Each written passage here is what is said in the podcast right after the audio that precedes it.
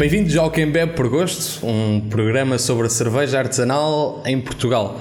Hoje temos um debate sobre as IPAs, as IPAs eh, e perceber esta nova tendência de voltarmos talvez ao passado com as West Coast IPAs ou por outro lado explorar a veia mais criativa com cervejas eh, arrojadas e com ingredientes, quem sabe, inusitados. Para isso convidamos três ilustres figuras de perspectivas diferentes sobre tudo isto das IPAs que eu vou eh, de imediato apresentar. Primeiro temos a Ludmila Almeida, uma beer sommelier eh, brasileira que conduz um podcast eh, chamado Surra de Lúpulo, um podcast sobre a cultura cervejeira no Brasil. Temos Otávio Costa, o organizador de vários dos melhores festivais de cerveja artesanal em Portugal, digamos também um olheiro, eh, um verdadeiro olheiro da, da cerveja artesanal com muita prova.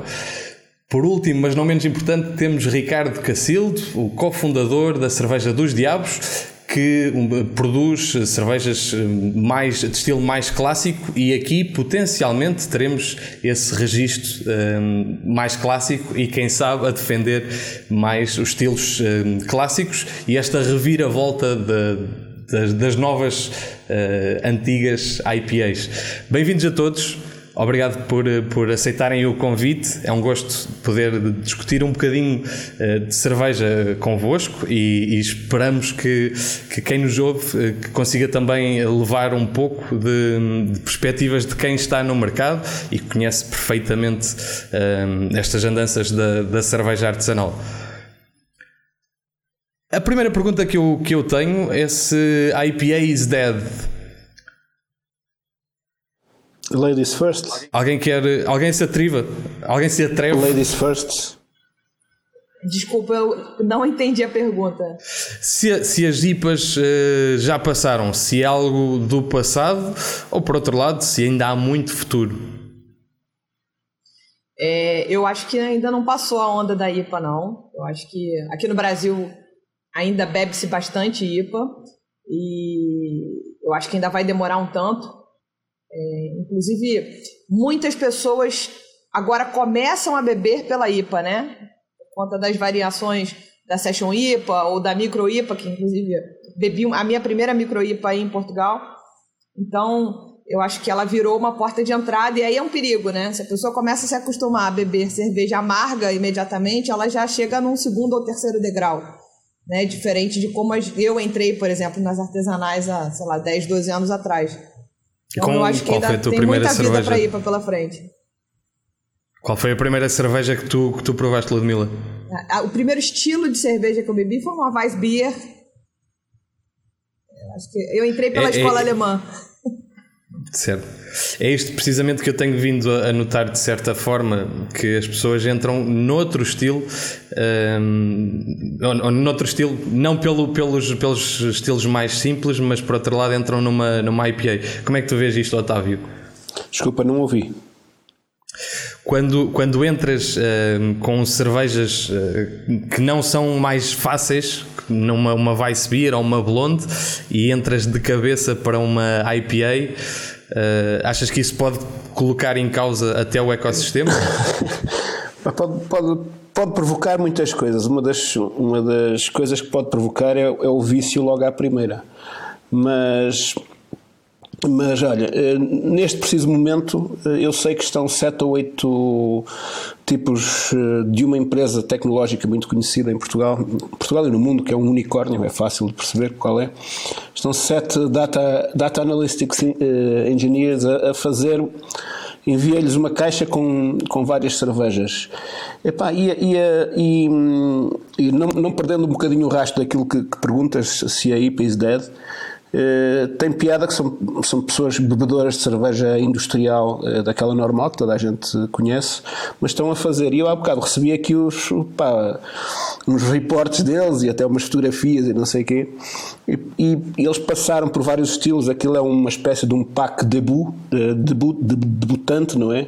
Mas depois pus lá umas, um, pus uma IPA, inevitavelmente, e depois pus lá uma Imperial Stout para eles. E realmente todos aqueles ficaram, eh, todos eles, todos os sete ficaram com, pá, obviamente que acharam que uma, a loira, como eles lhe chamaram, que, pá, é, que é normal, é, é parecida com outras, mas depois houve lá uma que gostaram muito, uh, ou no princípio ou no fim, e coincidentemente foi a IPA.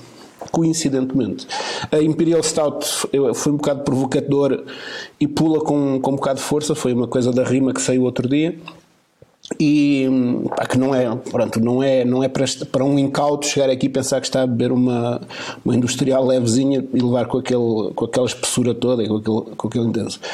IPA is dead. Eu, eu acho que a IPA uh, serviu de locomotiva para tudo para todo este, todo este despertar de, de, de, consciência cervejeira em todo o mundo e nos novos consumidores. Foi a IPA que fez isso. Porque Pá, porque é realmente aquilo que é. Eu lembro-me da primeira vez que bebi uma IPA, em 2009 por aí, e, pá, e, fiquei tocado. Quando, quando já tinha bebido coisas, já tinha bebido Weiss, já tinha bebido aquelas cervejas belgas, as, as Chimay, que, que antes apareciam em Portugal, e as Duvel, e sabia o que era a diferença, mas aquela diferença da IPA foi aquela diferença que te desperta e que te despertou. Obviamente que com o passar do tempo, com o passar dos anos, as IPAs, eh, em vez de, de dead, não há dead, não, não houve essa, essa morte, não houve, houve foi um, um abrir de um leque tremendo que cada vez cada vez mais te, te puxa para aquilo que tu chamarás IPA, mas hoje em dia sabemos que pá, eu, eu, esta semana vi quatro ou cinco ou seis IPAs e todas elas eram completamente diferentes, pá, mas uh, absurdamente diferentes umas das outras. Uh, e tu, Cacildo, que acabas por, eh, por uh, produzir estilos mais clássicos, um, como é que tu vês esta, esta questão precisamente da, da cerveja de entrada uh, ser uma IPA ou outro estilo, como pode ser uma, uma Porter uh, ou, ou, qualquer outro estilo, que à partida poderá ser menos complexo, uh, mas que as pessoas, pela facilidade e por tudo isto que é aí para trás de awareness da, da cerveja artesanal em Portugal, acaba por ser muitas vezes a primeira cerveja de, de várias pessoas. Um, pá, em primeiro lugar, eu acho que há, há, quase uma diferença geracional, não é? Tipo, do que eu estou a perceber, nós os três que estamos aqui a falar, um, calhar entramos na cerveja vá dita especial, diferente, artesanal, o que a quiser chamar, mediante aquilo que tínhamos disponíveis, não era? Lá está, quer as Weisses alemãs, quer as belgas, as, um, e, e uh, pronto, e era o que tínhamos. A malta que está a entrar hoje, não é? Se chegar alguém, claro, se alguém sair comigo ou chegar à minha casa e tal, vir então mostra-me lá uma cerveja especial. A gente quase, a que, que, que, assume que vai dar uma IPA à pessoa e que ela vai gostar, não é? Ou seja, se queres marcar uma diferença, uh, se lhe fores dar uma Weiss uh, ou uma Blonde ou uma Trappist, que seja, não é? uma Stout é algo que ele já está familiarizado e tu vais querer, vais querer sempre criar algum impacto, não é? quase de maneira inconsciente, e vais dizer: Olha, provas ter cerveja, ela é assim um bocado amarga, se calhar vais estranhar e tal. E daí eu achar que nesta altura uh, há uma geração, uh, as pessoas que estão a entrar agora uh, no mundo da cerveja artesanal já levam com isso até por. Pá, é um bocado quase quando começaste a ouvir música, não é? Quer dizer, havia os teus amigos mais velhos que já te diziam ouve esta banda. E essa banda se calhar já tinha acabado, não é? no caso das IPAs, eu acho que as IPAs não, não, pá, não acabaram nem nunca vão acabar, pelo contrário, não é? Quer dizer, se por um lado desde lá de, há 30 ou 40 anos atrás, quando começou outra vez esta revolução cervejeira, elas foram um motor impulsionador, eh, provavelmente continuam a ser o estilo de cerveja mais vendido no mundo inteiro. Um, e agora ainda por cima tens, sei lá, subgéneros, não é? As neipas, as micro não sei quê, micro IPAs, micro, quer dizer, tens, tens um, um leque tão grande agora de, de, de escolha. Um, Quer dizer, só mostra aquelas que estão cada vez mais em força, não é? E esta, a, a questão Ludmilla, nós tendo em conta que muitas pessoas começam precisamente com IPAs uh, eh, neste momento, será que as neipas vieram para aproximar essas, essa primeira experiência de uma experiência mais fácil não tendo tanto amargor, mas sendo mais familiar, neste caso sendo um, um mais parecido com um sumo uh, de fruta ou, o perfil aromático, mas sem o amargor. Eu, pessoalmente, aqui no Brasil, já comecei a fazer uma brincadeira interna no meio da cerveja que eu participo, que a gente está fazendo New England IPA demais. E todas elas estão muito parecidas. A gente faz uns desafios com os cervejeiros aqui, coloque a sua New England IPA com a do outro, com a do outro, com a do outro. Vamos fazer um teste cego, eu quero ver quem reconhece qual é a sua própria. Então, ninguém sabe. É, na verdade, isso parte do princípio porque todo mundo usa. Não é todo mundo, mas a cervejaria cria uma base da cerve da, de uma cerveja de uma New England e dali ela vai replicando, botando outros adjuntos. Mas a base é a mesma. Então, eu tenho sido uma crítica ferrenha da, da repetibilidade da New England IPA, mas eu acho que ela é, em, em muitos fatores, mais simples da entrada, como você falou tem uma textura mais sedosa na boca, ela tem menos amargor, ela tem mais aroma, ela tem mais característica frutada, então ela pode sim fisgar mais consumidores. Ao passo que ao mesmo tempo, porque ela tem muito lúpulo, porque ela tem muita coisa, ela é muito mais cara também. Então, é, estamos no Brasil em crise há muitos anos, então isso é uma questão que impede que o nosso mercado de consumidores artesanais cresça. Então, Acho que esse é o, a New England é um sucesso tremendo. As cervejarias que querem vender produzem New England porque vende bastante, mas ao mesmo tempo eu estou vendendo sempre para a mesma panela, para o mesmo grupo de pessoas. Certo. Otávio, tu como é que vês eh, aqui a questão das neipas? Achas que achas que vieram facilitar a entrada e foi essa a resposta? Sim, elas facilitam porque aparentemente e naquela. Ou, ou, por, outro, ou por outro lado, se é mais. se é por, eh, por e simplesmente a procura de o pescar de olho ao, ao Beer Geek, claramente é. Sim, eh, a Ludmilla.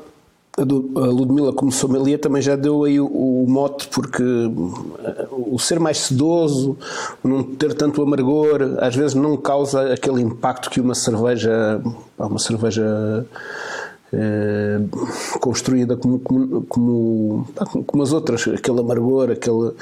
Não tem, tem muito pouco gás também, normalmente. Agora, eh, as, até nas, nas neipas, nas New England, tu chegas a, a beber. Eh, a Ludmilla tocou no ponto de que tudo parece igual, porque na base, na base as coisas são, são iguais ou não. Mas se tu, se tu puser, se tu, já não digo ir, ir à zona das New England, uh, se tu puseres várias New England que tu tens aqui em Portugal, por exemplo, que não são assim tantas, tu sentes muitas diferenças na própria Neipa. Assim como sentes nas IPAs. Eu lembro-me, eu cada vez que bebo uma cerveja quase às cegas, uma IPA, voltando outra vez às IPAs, é epá, muitas das vezes adivinho que ela, que ela é espanhola. Sabes porquê? Porque os tipos são. Epá, as IPAs espanholas têm umas cargas de lúpulos e uma coisa, uns punches, uma, uma, uma coisa agreste para, para muito, muito deles. Epá, é, o, é o é o padrão talvez deles, o, se, é, se é que existe padrão para isso. Nas neipas, eh, a neipa é sim senhor, uma coisa mais soft, aparentemente mais soft, depois no álcool é enganador, obviamente, mas realmente é muito sedoso, é muito, é quase ali um suminho, como tu disseste, Epá, e é mais fácil a chegar, sim, é. Agora, é, também é uma diferença muito grande quando tu tens 10 neipas à frente e as começas a provar e realmente começas a encontrar umas mais ex e outras mais adocicadas, outras menos eh, pá, alguns, algum, algum sabor. Uh, ainda outro dia bebi uma aqui de, de uns galegos e tinha um saborzinho metálico que aparentemente parecia, uma, parecia um defeito, mas que não o era não era defeito, depois tivemos quatro ou cinco pessoas a ver, não era um defeito, era realmente um sabor metálico lá no, no fundo que pá, era diferente, era, foi, foi, construída por outra pessoa, foi construída com outros ingredientes noutra, noutra fábrica, portanto há sempre essas diferenças. Agora, no geral, a Neipa sim é uma, uma é uma, é uma maneira de ir às IPAs mais, mais, mais soft e mais de, de pantufa. De pantufa, um bom, bom, bom termo. Cacildo, tu, uh, tu nem, nem de pantufas, nem, nem, nem de chinelos, nem nada, tu vais de bota de biqueira daço, não é? É, não, não, não, sou de galochas. Certo. Não, não, não cedes a, a, esta tendência, de certa forma, das, das neipas e mantens-te mais, mais fiel a, ao que é clássico. Como é que tu vês tudo isto? É, é demasiado? É invenção? Ou, ou, por outro lado, tem espaço e simplesmente não é a tua praia? É, é, é, opa, não acho que seja demasiado. Exato. Só praia fluvial. Um, o, o, eu, acho, eu acho que a parte da invenção e a parte do experimentalismo pá, é sempre bem-vinda, portanto as pessoas estão. estão um, da minha parte, as pessoas que inventem o que quiserem, pá, querem fazer uma. Mas tu, gosta, tu gostas de neipas? Uh, pá, sou um bocado esquisito com as neipas. Não gosto de coisas demasiado uh, juicy. Ok? Uh, mas isso é um gosto pessoal. Uh, portanto, não tem a ver, não tem a, não tem a ver com o estilo da cerveja em si. Já vi neipas que, que adoro. Uh, já vi algumas em que deixei pá, um bocado enjoativo, porque eram demasiado adocicadas, ou havia fruta a mais ali pelo meio. Mas, mas gostando tu, ou, ou, percebendo que existe potencial de gostares de algumas, de algumas neipas, porque é que não é algo que tu, que tu procuras fazer? Pá, se calhar pela mesma razão pelo qual eu não insisti muito nas IPAs, chamemos mais, mais, mais, tradicionais. É engraçado a gente estar a falar tipo West Coast IPA como coisas tradicionais já, não é? Quer dizer, que, quer dizer que, que se calhar já andamos aqui há algum tempo. um, a questão é, o, o, por exemplo, quando, quando nós, eu comecei a produzir cerveja comercialmente, uh, as, as IPAs que surgiram no mercado português, produzidas por marcas portuguesas, uh, chegaram com um nível muito interessante. Né? A oitava colina se lançou logo uma boa IPA, uh, na altura a Passarola, por exemplo, tinha duas, três versões, aí está, estás a ver? Aqueles primeiros bates da Passarola. Duas, três versões de, de, IPAs muito boas. Uh, ou, ou seja, havia no mercado coisas muito interessantes e eu disse, pá, e eu vou produzir, uh, vou tentar alargar o leque ao consumidor dentro de outros estilos de cerveja. Não era propriamente porque eu não queria fazer IPAs, era simplesmente porque o, o, o, os produtores estavam a funilar muito a cerveja quase no seu gosto pessoal, não é? E eu percebo bem aquilo que, que, que a Ludmilla disse, porque aconteceu-me também a mim, inicialmente com as IPAs portuguesas, que eu dizia, pá, estão aqui, sei lá, cinco marcas em cima do balcão, fazes uma prova cega e não sabes dizer o que é que é o quê. agora com as neipas, que tecnicamente é algo mais complicado de produzir, eh, não acontece tanto isso. Ou seja, as pessoas acabam por fazer uh, as coisas um bocado by the book né, para, não, para não dar asneira. Uh, mas lá está, pá, tu, fazes a mesma receita mas depois se quiseres meter alguma coisa de fruta basta mudar a manga pelo ananás e, e, e já tens uma cerveja completamente diferente não é? E, e, um, e a Neipa nota-se que é uma boa cerveja de entrada, porque temos aqui um exemplo muito curioso, que é o coentrão da Bandoma né, que era uma pessoa que estava completamente apostado na, na, nos estilos de cerveja alemã, alemães, uh, e, uh, e de repente quando descobre o maravilhoso mundo novo das neipas, o gajo não descansou enquanto não fez uma neipa que ele achasse que estava perfeita, não é? Uh, e, e, e daí se percebe que, que a neipa é um, um estilo de cerveja que pá, lá está, pelas suas características ajudam muito a ou seja, são, são, são umas, uma, uma, boa maneira de converter as pessoas, vai, né? Um, bom isco. Certo, certo. Uh, Ludmila, um, já, já sabemos que, que, que, achas que o mercado está saturado uh, por um lado de neipas, mas para além das neipas temos toda esta, esta nova, este mundo com quando, quando se faz uma milkshake com e se introduz lactose ou fruta, ou seja o que for.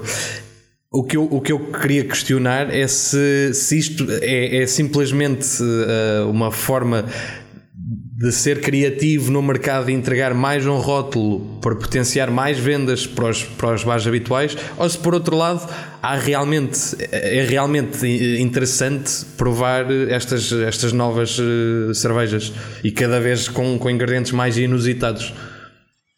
É, essa pergunta é muito boa. Recentemente, uma cervejaria paulistana aqui no Brasil produziu uma cerveja colaborativa com uma cervejaria do Sul e eles adicionaram uma quantidade absurda de marshmallow.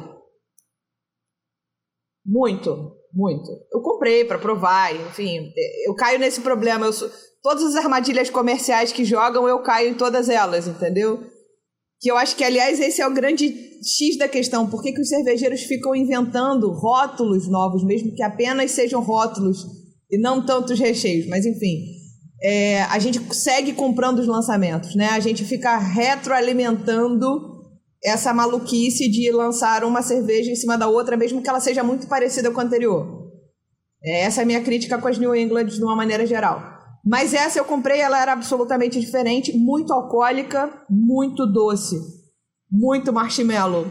Eu acho que é uma invencionice sem fim. Mas é isso, o cervejeiro produz isso, sei lá, 5 mil litros dessa cerveja, vai vender porque todo mundo vai ficar curioso e não vai repetir.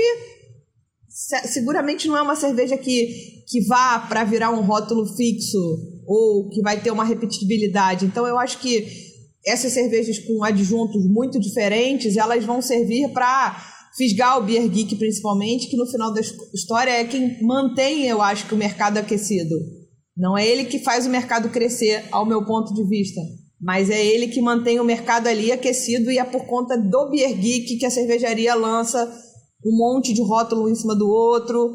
Tem poucos rótulos fixos, eu não sei como é que funciona em Portugal, mas aqui no Brasil, uma cerveja artesanal, se ela for, como a gente chama aqui, high-end, né, para atender essa galera Beer Geek, ela não vai ter rótulo fixo, ela vai ter dois ou três fixos e vai produzir, sei lá, 60 cervejas ao longo do ano completamente diferentes, entendeu?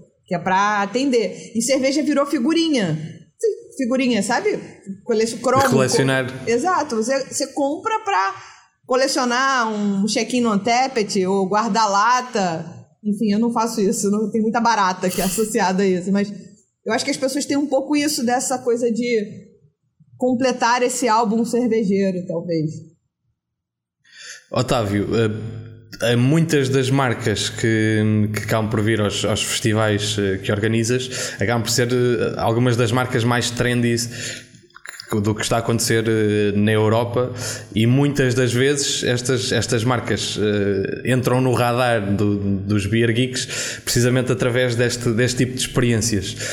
Por outro lado, o, os, os, festivais um, que organizas por um lado, por chegarem a tantas pessoas, e acho que é esse o objetivo, é, é de levar a, a, cerveja eh, não só aos beer geeks, eh, mas também ao público em geral, ao consumidor eh, normal que não é beer geek.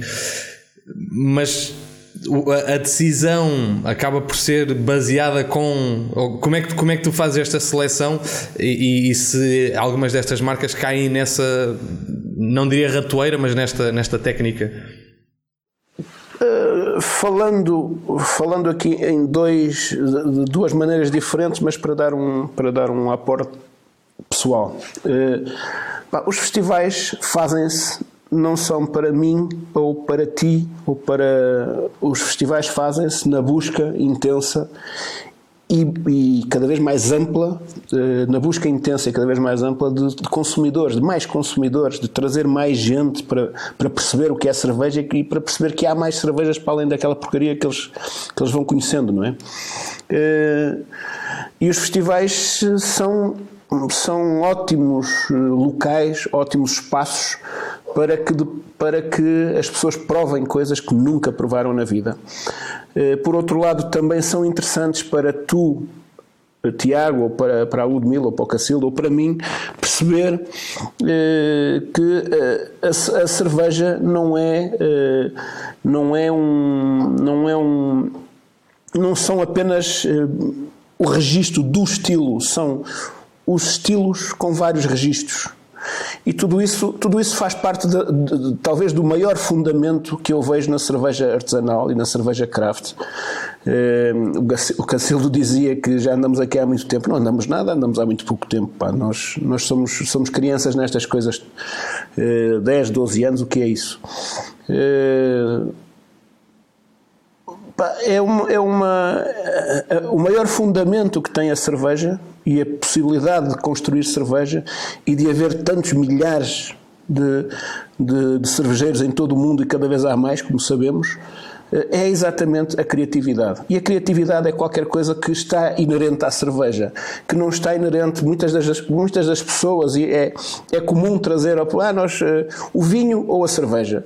O vinho é muito menos criativo que a cerveja, mas ilimitadamente uh, criativo, embora os processos novos de vinificação tornaram o vinho também mais de design, mais de, já se pode mexer mais no vinho, não é só Deus, a terra e o, e o terroir e, a, e os adubos e não sei o quê. Mas a, a criatividade que, que, a cerveja traz é, é, é, o, é, para mim é o maior fundamento de tudo isto, é o, é o fundamento de, de, de, estarmos a falar de várias coisas, de, de tu pôres a questão principal deste, deste podcast no, na IPA. A IPA, as variações, se é de mais, se é de menos, se vai para ali, se vai para acolá, se é mais forte, se é mais. se vai para o West Coast, se vai para, para o New England, se vem para baixo. Epá, tudo isto é o maior fundamento que a, que a cerveja artesanal tem, é a criatividade. E a criatividade é minha, é do Cacildo, é tua, é da Ludmilla, é de toda a gente que faz tudo isto. Do ponto de vista pessoal. Eh, nós, pá, nós, nós, fazemos as escolhas, obviamente. Do ponto de vista pessoal, eu sou um provador de, de cervejas por pá, empedernido eu adoro experimentar coisas até ao momento em que digo, epá, isto não me sabe bem, ou isto sabe maravilhosamente, ou então vicio-me nesta porcaria. Portanto, não tenho, não tenho, não sou muito conservador quanto ao, quanto ao, ao pedigree do estilo e, e, eh, e não tenho esse sentido comigo. São, são, são, duas, são duas razões que, que, mostram o porquê de nós. Repara, quando tu dizes que será que as pessoas já assimilam, as pessoas que vão provar já assimilam uma IPA, mas qual IPA? Eu lembro-me das as primeiras IPAs que bebi, que eram puramente aquelas IPAs uh, americanas, que as Sierra, as Sierra Nevadas e as Dogfish Head, e as, pá, aqueles caramelos, e não sei o quê, que na altura aquilo era engraçado. Eu hoje não consigo beber, pá, aquilo enjoa-me, aqueles, aqueles, aqueles caramelos todos se aquilo é a IPA, eu não gosto daquilo, percebes? Porque eu deixei de beber isso porque me enjoa, enjoa-me. Uh, as New England, as, as Neipas, pá, tenho fase em que gosto, não gosto, tenho, tenho fase em que apetece-me apetece beber esse tipo de coisas. As, as, as West Coast, para mim, talvez seja dentro do, dentro do estilo e dentro da, das, das variações do estilo, talvez seja aquela que mais me agrada, eh, por, por dois ou duas ou três questões de, pá, de detalhe do, do, meu próprio gosto, que são aquelas coisas mais resinosas, um bocado mais secas, não tão mais amargas e mais pine e, e se calhar até menos, menos adocicadas com, como as IPAs normais americanas e não sei o quê. Mas pá, lá está. É, eu acho que é este, este este tandem de, de, criatividade e de novidade que faz andar a cerveja, porque a cerveja se fosse se, se, se tendesse para ser sempre irmos sempre para o conservadorismo do, do, do estilo estagnava, obviamente, e, e, ela não estagna exatamente porque, pá, porque todos nós, eh, todos nós todos os dias fazemos uma cerveja nova e diferente de umas das outras. Mas com isto, um, que eu acho que é o. Tu falas de evolução da, da cerveja Otávio, e, e, agora se calhar peço-te, uh, Cacildo, para tu uh, responder a, a isto, uh, um, que é, por um lado, uh, estamos a. Estamos a a minha questão é se estamos a perder a base da cerveja. Uma, uma, uma, cerveja com, com marshmallows, com adição de tudo e mais alguma coisa. O, a Omnipolo, uh, por exemplo, essa, essa, esse estereótipo de pôr tudo o tudo que for na cerveja, cada vez tem mais seguidores. Isso coloca em causa a cerveja clássica, a cerveja que nós uh, crescemos a beber, uma, uma West Coast IPA, ou seja o que for. Uh, existe, existe espaço para os, para os dois, ou se calhar daqui a, daqui a 10 anos deixa de haver de forma completa as IPAs eh, normais, sem adjuntos, por exemplo? Epá, eu não acredito. É óbvio que uma pessoa não, não, sabe, não, não, não sou adivinho, não é? Mas não acredito muito nisso. Eu, eu acho que tens espaço para tudo, tens espaço para o experimentalismo mais radical, pá, de uma tonelada de marshmallows dentro de 100 litros de, de, de de IPA, estás a ver? Tipo, uh, e tens espaço para. Epá, eu ainda há pouco tempo estava-me a lembrar, eu, tipo, onde é que foi a última vez que eu vi uma Punk IPA? Que é preciso, provavelmente uh, também daquelas primeiras cervejas mais carregadas de lúpulo e não sei o que, que desapareceu do mercado português praticamente, não é? Uh, e disse: epá, tenho saudades disto. Estás a ver? Tipo, que na altura, quando ela era abundante, a gente cada tasco que ia, havia uma torneira daquilo, ao fim de, de, sei lá, de algum tempo, uh, quase, quase, quase, quase te, te enjoava. Não é? Uh, se calhar não era tanto a cerveja em si, mas era o facto de ter vez a, a, bater em todo lado. Uh, e agora de repente tenho vontade de dizer tipo, mas onde é que arranjo uma coisa destas, estás a ver? Porque obviamente que aquilo é, pá, está muito bem desenhado, não é? Está muito bem feita, está feita para agradar a, a grande maioria das bocas.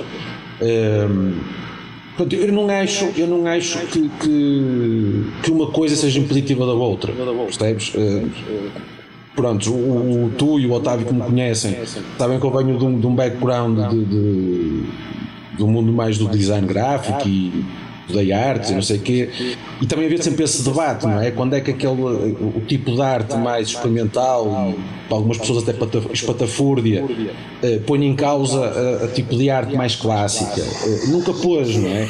Eh, o, o, o, e na cerveja acho que acontece o mesmo. Eh, e, e, e, cada ano que passa, por exemplo, cada vez que, que, que existe um, um Art Beer Fest, e que ajuda a trazer mais 100 pessoas para o mundo da cerveja, é? estás, a, estás a abrir o leque de consumidores e, portanto, quanto mais consumidores tiveres, uh, mais, mais é normal tu poderes fazer ao mesmo tempo uma coisa. Olha, até podes pegar e fazer um, uma cerveja, vá, imagina um, sei lá, uma English IPA, não é? Uh, e depois separares, fazes mil litros daquilo, tens 500, 500 litros para um lado para ficar by the book, fiel ao BJTCP e não sei o quê. Depois pegas nos outros 500, pá, e atiras lá para dentro o que te apetecer, não é? Um, e, e vais ter público para os dois. Percebes? Vais ter público. Pá, obviamente nós em Portugal nós temos, ainda temos calhar muito percorrer a nível de, a nível de, de, de abertura de mente, não sei quê. Não é só abertura de mente, é também lá está, a quantidade de pessoas. Uh, mas, mas se calhar vais vender os, os, os, dois na boa, estás a perceber, sem grandes problemas. Uh, e, por exemplo, o, o, os revivalismos, não é? nós estávamos a falar da, da, da sobrevivência dos estilos mais, mais antigos. Uh, os rivalismos acontecem em tudo. Já viste? Acontece na moda, acontece na pintura, acontece no design, acontece na música. Uh, tanto, estás a ver, tanto estás a ver um músico a, a, dizer que quer inovar e então foi buscar uma sonoridade diferente, como passado 10 anos ele diz: epá, e na altura é que se fazia uma coisa e agora vamos voltar outra vez às raízes, não sei o quê. É ciclo, estás a ver? Tipo. Uh, o, o, olha, por exemplo, quando a primeira vez que eu fiz uma IPA comercialmente e, e fico, foi mais ao estilo inglês, toda a gente disse que eu estava a dar um tiro no pé, não é?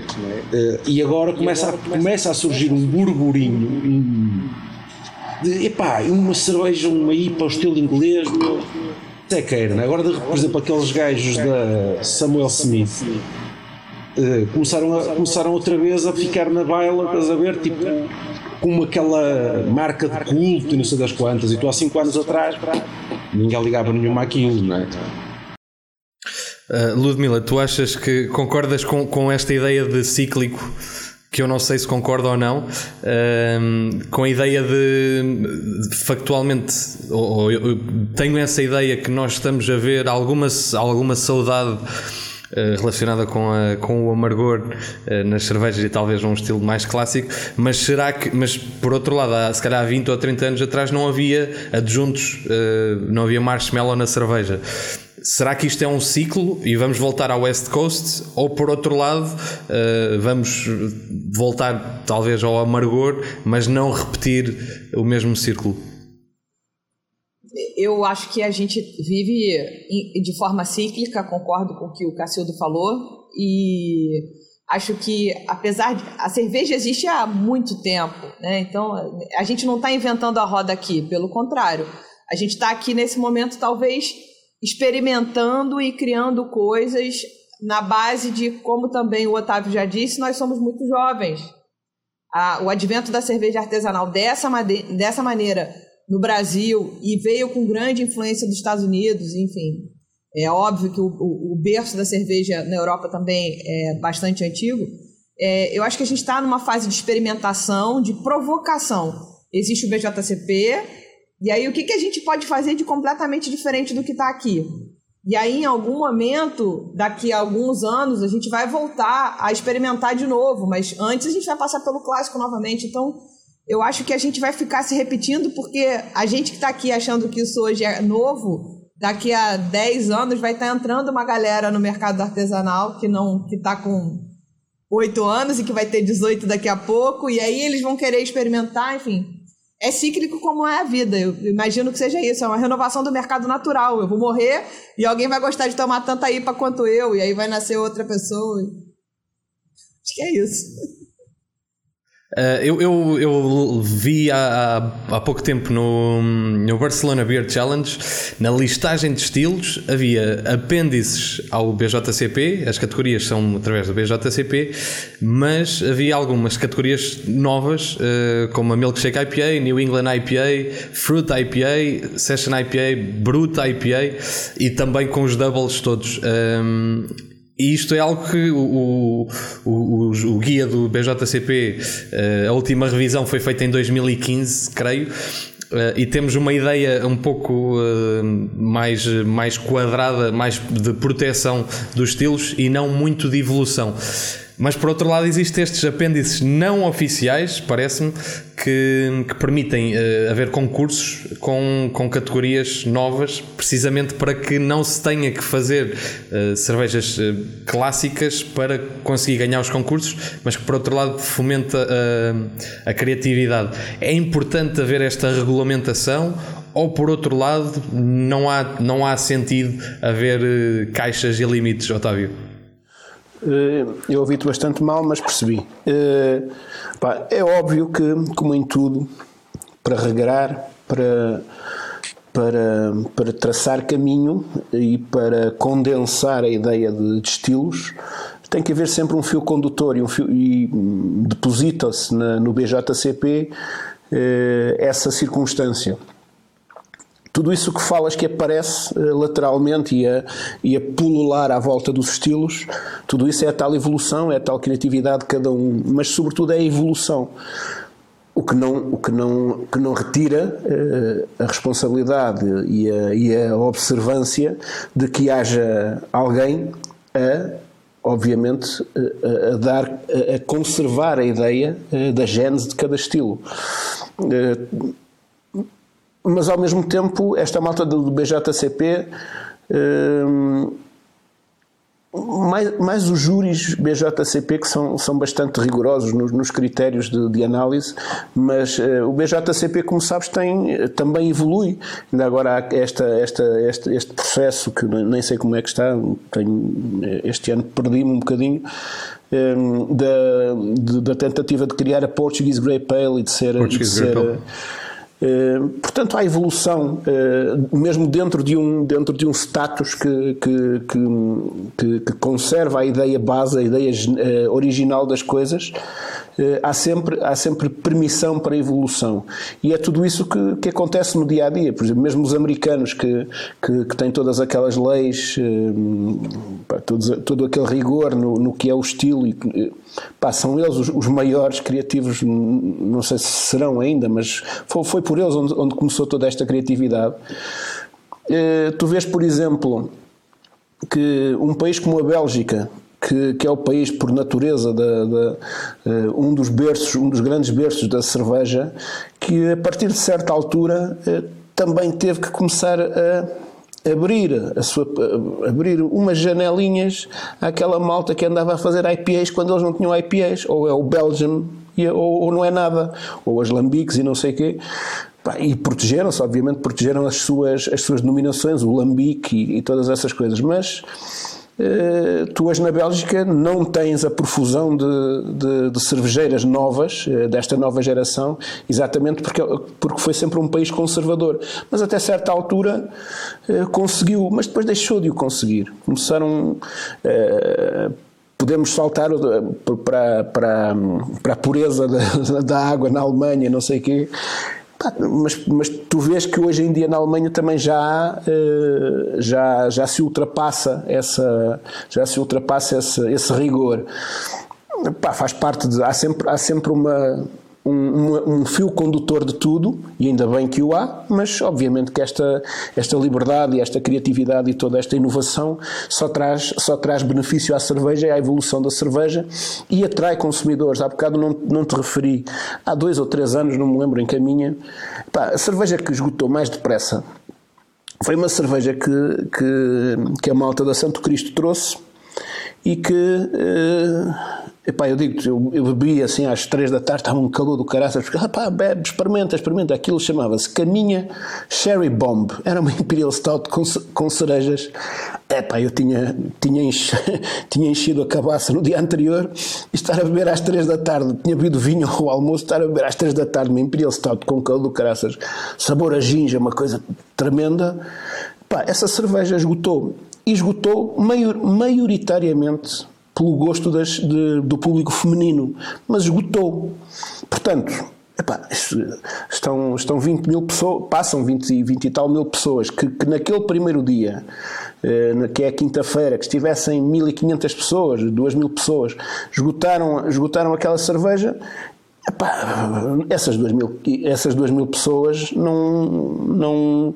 Onde é que elas estão em Portugal? Tu não consegues apanhar. Quem te dera a ti vende duas mil garrafas por dia, não é? De qualquer coisa. Uh, portanto, é, é, é, aqui onde está o, o, o, aquela coisa que nós nunca, nunca devemos descurar, que é a imprevisibilidade e, e, e, toda esta parafernália de coisas que a cerveja cada dia apresenta ao mundo e cada dia apresenta aos consumidores. Nunca esquecendo o, o carril de onde nasceu e a origem de onde as coisas partem e dos estilos, sobretudo, que são, que são aqueles, aqueles, aquelas poitas, não sei se. diz-se poitas aqui encaminha as poitas. Aquele sítio, tu, tu, tu pões o barco numa poita, não, não, pões, não atiras a âncora para onde te apetece, pões na, naquele sítio, percebes? Tens, tens uma orientação no fundo. Uh, Cacildo, o que é que aconteceu às Black IPAs? Eu, eu, eu, fiz, eu fiz, uma, fiz uma, uma pesquisa, chamemos-lhe assim, uma pesquisa, uh, no Instagram, em que, em que perguntava, fiz, fiz alguma investigação precisamente para perceber uh, uma das coisas, se a primeira cerveja foi uma IPA ou não, que se, fosse se as mesmas questões fossem feitas há dois ou três anos seriam diferentes, a resposta seria diferente, imagino. Um, ehm, e, e, uma das, das perguntas era precisamente sobre, sobre esta, a questão das Black IPAs, que não há o que é que aconteceu? E porquê que não há? Porque, porque, porque de facto há muitas. Eu, eu adorava poder beber uma Black IPA. Hoje em dia, da mesma forma que procurei Punk IPAs e não as encontrei, um, não é fácil. O que aconteceu às Black IPAs? Desapareceram. Epá, eu acho que a Black IPA lá está, é o, o verdadeiro exemplo de, de, de, de, quão as coisas podem ser efêmeras, não é? Eu não acho que elas desapareceram por completo, basta daqui por um ano, daqui por seis meses, alguém se lembrar, pá, uh, volta a fazer uma Black IPA. Volta a fazer uma Black IPA o vizinho do lado faz também. e de repente, de repente volta outra vez volta outra vez aquilo à baila. mesmo que quem uh, os consumidores antigos até nem achem piada a, a, ao regresso acham assim das Black IPA uh, uh, a Ludmilla falou de uma coisa importante que é, há sempre pessoas novas a aparecer né? novas quer na idade quer, quer na, na Uh, no meio, no meio. Uh, e, portanto, é uma coisa é uma coisa que para eles surgir né? e daí eu falar das questões de serem cíclicas. há coisas que podem ser cíclicas. e podem demorar 100 anos não é? Uh, há coisas que podem demorar pá, 10 agora, o, as Black IPAs foi mesmo um fenómeno estás a ver? foi aquele fenómeno de, de, de, de popularidade mas também facilmente as pessoas esqueceram daquilo. Uh, não, eu não acho que elas deixaram de existir porque as pessoas não queriam consumir a Black IPA, simplesmente aos poucos e poucos os produtores deixaram de fazer. Pá, pelas variedíssimas razões, se calhar por questões técnicas, porque é uma cerveja cara, porque, porque estás a conjugar uma coisa que é. Mas será que é mais cara, será que é mais cara que uma Neipa, por exemplo? Provavelmente não. Pois, só que a Black provavelmente não, verdade, mas só que há uma coisa, é que uma cerveja preta, só por ser preta, por si só vai vender menos. Ok? Há sempre aquela coisa do. Epá, gosto mesmo, gosto mesmo, não gosto muito de cerveja preta. Epá, mas isto não é uma cerveja preta não é uma stout, ou não é, estás a perceber? Tipo, um, porque tu se fores, tu se fores mesmo aos bares da especialidade não é? Tu vês sempre muito menos cerveja preta à venda. Por exemplo, se olhas para uma lista de torneiras, não é? és capaz de ver uh, cinco, sei lá, em 20 torneiras, 10 se calhar são IPAs e suas variações. Não é? E depois, se calhar, tens pelo meio outros estilos, pronto, tudo bem, e depois tens para aí uma ou duas pretas, uma Imperial Stout, uma Porter e tal, pronto. Uh, isso, isso há de refletir alguma coisa, não é? Há de refletir que, que ou seja, não é, não é a qualidade da cerveja em si, é se calhar há um público menor. E eu acho que pode ter passado por aí, ou seja, tu percebes que se calhar uma cerveja que te está a sair menos, epá, fizeste uma vez, fizeste duas, pronto, arrumaste o assunto para canto, enquanto que a neipa não. A neipa vende, ponto final, não é? E tu também se a produzes e é caro a produzir, pá, o pessoal também reflete no preço, não é? Porque claro, claro. Uh, quando vais a um bar e vês a lista, vês a lista das cervejas, normalmente a neipa, sendo ela muito ou pouco alcoólica, uh, é sempre uma cerveja cara, não é? Precisamente porque leva muitos ingredientes, muita coisa e tal. Uh, e eu creio que as Black, Black IPAs desapareceram um bocado por isso, não tanto porque o consumidor das Black IPAs deixou de as consumir, mas porque se calhar nunca tiveram um boom de consumo que justificasse os produtores andarem à volta daquilo. Estás a perceber? Porque pá, a Black IPA, de tal maneira como a IPA uh, ramificou em dezenas de estilos, de subestilos, a Black IPA também podias ter uma milkshake Black IPA, também podias ter uma Black IPA com manga, estás a perceber? E, e nunca, nunca, nunca, nunca, chegou lá. Uh, mas eu acho que vais vê-las. Eu, eu, eu vou, vou, vou, deixar aqui o mote, seja quem for que, que pegar nisto, fazer uma, uma Wild Black Neipa. Acho que, acho que tem futuro. Ludmila, há, há Black IPAs no, no Brasil? Eu já degustei alguns rótulos black de black de black IPA, mas aqui as pessoas os sommeliers dão uma implicada falando que como você, como você pode ser black e ser uma pale ale ao mesmo tempo, né? É, mas assim, não são muitas. A gente já migrou forte para Russian Imperial Stout, assim, ela tá muito inserida, as envelhecidas em, em barril e etc, em barrica, né? É, então, assim, a, a Black IPA já existem algumas, mas não, não, sinto essa efervescência, assim como o Cacildo comentou.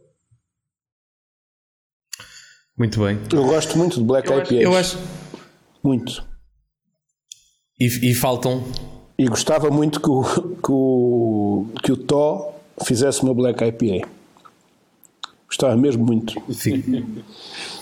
Sabes porquê? Porque, Fica o mote. Porque uma das melhores cervejas que passou por caminha nos, nos 7 ou 8 anos de, foi uma, para mim, foi a, a Black IPA da, da malta da família, dos Ill Devils, holandeses. E, e, Quanto eu me lembro dessa cerveja. Epá, é uma coisa. Talvez fosse. Nem era a construção da, da, da Stout, era, era, era os lúpulos frescos que eles usavam. Eu acho que foi, eh, que foi por aí. E, e como, e como o Tó, eh, a primeira incursão que fez fora de Portugal foi para a casa deles, aninhou-se lá no, no, na dispensa deles. Uh, acho, que, acho que o gajo lhes devia fazer uma grande homenagem. Era porreiro. Acho que pá, o gajo domina as, as stouts. Uh, e era engraçado que ele fizesse. Deve, deve, deve ter lá maltes, maltes de chocolate e black malts e roasted e não sei o quê. É capaz dele ter alguma coisa no, no nas prateleiras.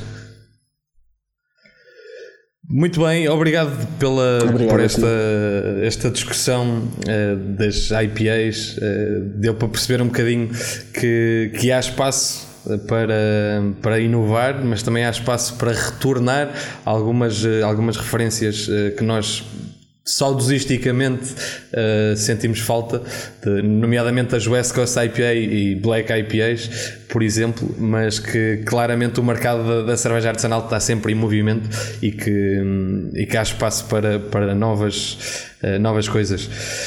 O Quem Bebe por Gosto está presente também noutras redes, como o Instagram, onde semanalmente lançamos vídeos educativos com conceitos básicos uh, sobre o mundo da cerveja.